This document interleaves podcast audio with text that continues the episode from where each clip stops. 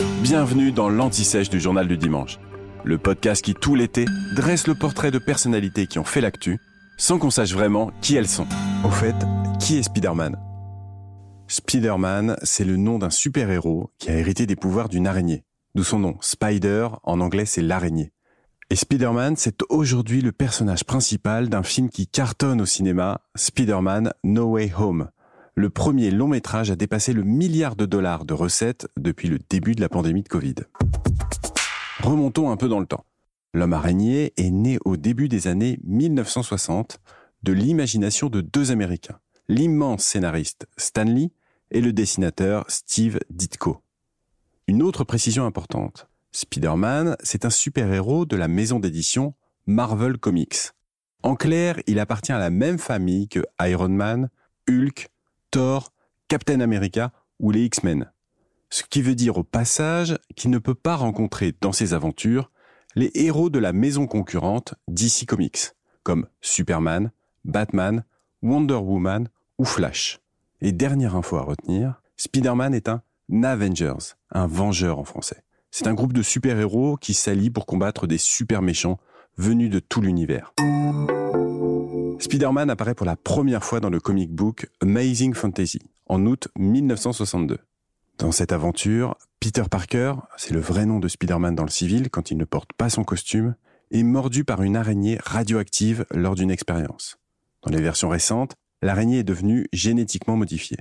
À partir de ce moment-là, le jeune homme, qui est orphelin, développe des super pouvoirs, une force colossale, une agilité incroyable, un sixième sens qui l'avertit du danger et cette capacité à adhérer aux parois, très pratique.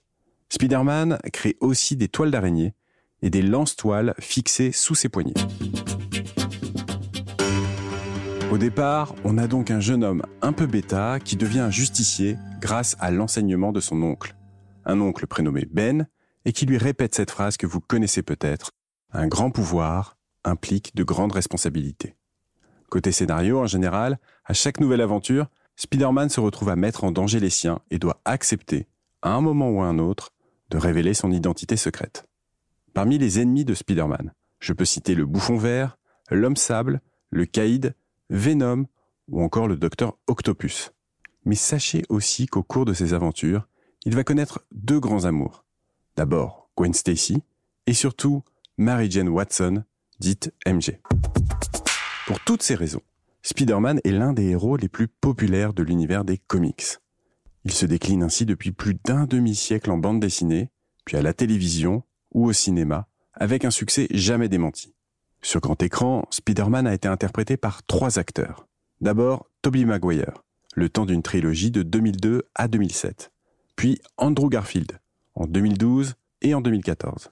Et enfin, Tom Holland, depuis 2016. Un dernier truc à savoir. Je vous l'ai dit, Spider-Man appartient à l'univers des Marvel. Mais l'homme araignée a dû attendre longtemps avant d'intégrer un film avec les autres Avengers.